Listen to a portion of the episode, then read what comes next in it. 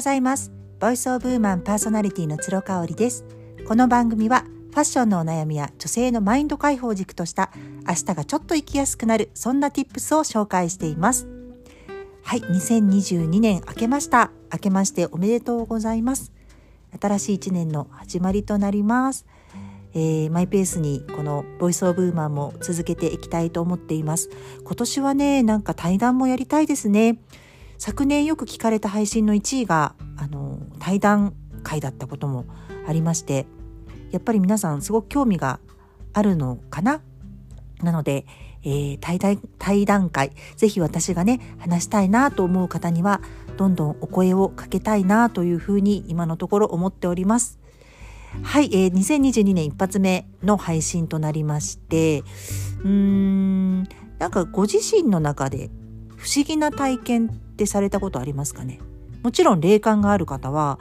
不思議な体験されたことあると思うんですよね。私自身は霊感一切ないんですよね。えー、金縛りにあったこともないですしお化けや霊を見たこともないんですよね。これはねすごくラッキーなことだと思っています。それはなぜなら私のね中高の時の親友のねお姉さんがすっごく霊感が強い方で結構ね大変そうだったんですよ。見えちゃ見え見えなくていいものが見えちゃうって大変ですよね。枕元とか足元に霊がいるっていうのは当たり前だったみたいですしあの立ってるだけならまだしも引っ張られたりとか話しかけられたりとかもしていたらしいんですよね。私はそのお姉さんのこともよく知っていたので見た目はね全然そんな何て言うんだろう占い師っぽい方でもないし普通に音楽をね仕事としてされている方だったんですけど昔からねあの霊感は強かったみたいですね。うーんなんかあのちょっとその親友曰くお姉さんはその表向きにはとっても気が強いというか長女としてね家族をまとめていかなきゃみたいな責任感の強い方だったらしいんですけど実は裏の顔はそうではなくって自分の弱いところをまるっと受け止められるようなあのそんな相手を探していたみたいなところがあると。その表裏がね全然違うものを持っている人っていうのは意識的な分離が起きてしまってそういうなんか霊感みたいなものが強くなっちゃうんじゃないかっていう話をしてましたね。まあそう考えると私は全くなかったのかな。まあ、全くと言ってなかったとは言えないと思うんですけれどもまあ甘える時に甘えられていたのかな周りの大人たちにっていうことですね。ただねデジャブっってありますね。デジャビュうん、これフランス語ですでに見たっていう意味なんですけどね。日本語だと既視感というふうに訳されます。子供の頃ねよくあったんですよね。例えばお友達のお母さんがお友達がこれをしているとあなんか怒り始めるなっていうね。だって私なんか見たことあるもんこの景色っていうのとかあったんですよ。あとはねなんかこう景色をパッと見た時にあこの景色見たことあるな。でこの後にね車がね赤い車が出てくんだよねって思うと赤い車が本当に出てきたりとか道からね。だからねそういうことがあったんですよね。ただまあデジャビュっていうのはよく行った場所初めて行った場所なのに来たことがあるとかやったことがないことなのにこれやったことがあるとかっていうのも含まれますよね。これに関してはね一切なかったです私は。うん、だから、えーと今住んでいる関西もすっごく自分にとって水が合うのでまあもしかしたら前世で住んでたことあるのかもねなんてスピリチュアルなお友達に言われましたけれどもそういう記憶はないですね関西に来た時は初めて来た場所っていう風に自分の中で認識してましたね。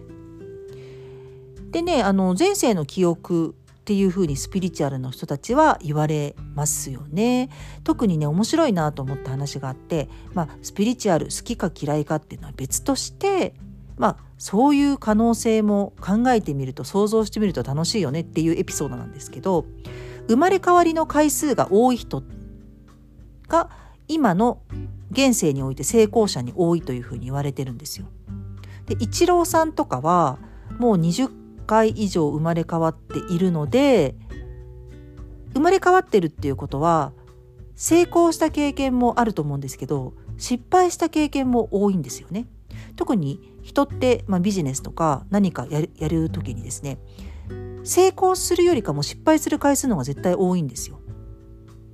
うん、だから生まれ変わりの回数が多い人っていうのはこれをやれば失敗するっていうのをもう前世の記憶として持っているので成功するやり方しかやらない。ね、だからイチローさんにしてみたらとにかく毎日素振りを振り続けるこれが成功につながるっていうことを知っていたってことですね諦めない途中でやめないっていうことを知っていたってことなんですよね。うん、じゃあ話を戻しまして私がもともとあ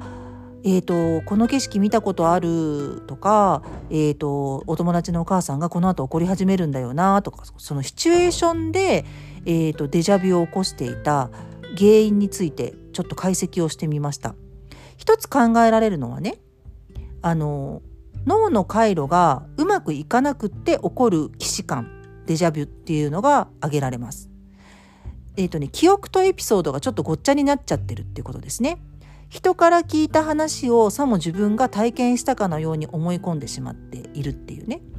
例えばそのお友達のお母さんはこういうことをすると僕のことをいつも怒るんだっていうエピソードを聞いていたとしたらそのえーと、場所にいなくってそれを見ていったわけではないんだけれどもエピソードとして自分の頭の記憶に残っているのでさも自分が体験してしまったかのように記憶してしまってるっていうこれねほぼこれかな 私っていうふうに思います。なぜならねあの昔からこう本を読んだりするとその本の中にぐーっと入り込んでしまう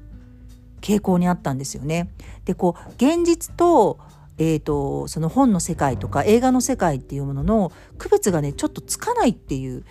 時があったんです今はねもう40代になりましたのでそれは一切ありませんがそういう時があったんですよね。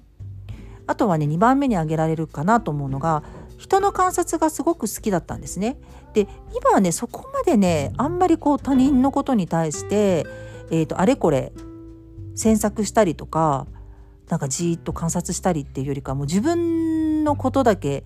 見てるっていう感じなのでないんですけどね昔はね人の観察をするのがすごく好きだったのでまあこうなったら大体こうなるだろうなっていう自分の予測に基づいてその通りになったことを全部デジャブとして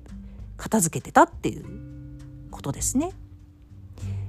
ね、これを聞いてくださってる皆さんの中に霊感が強い方もいらっしゃると思うんですがこういったデジャビュと呼ばれるようなちょっと原因がわからないようなあの経験をされてるっていう方もねいらっしゃると思うんですよね。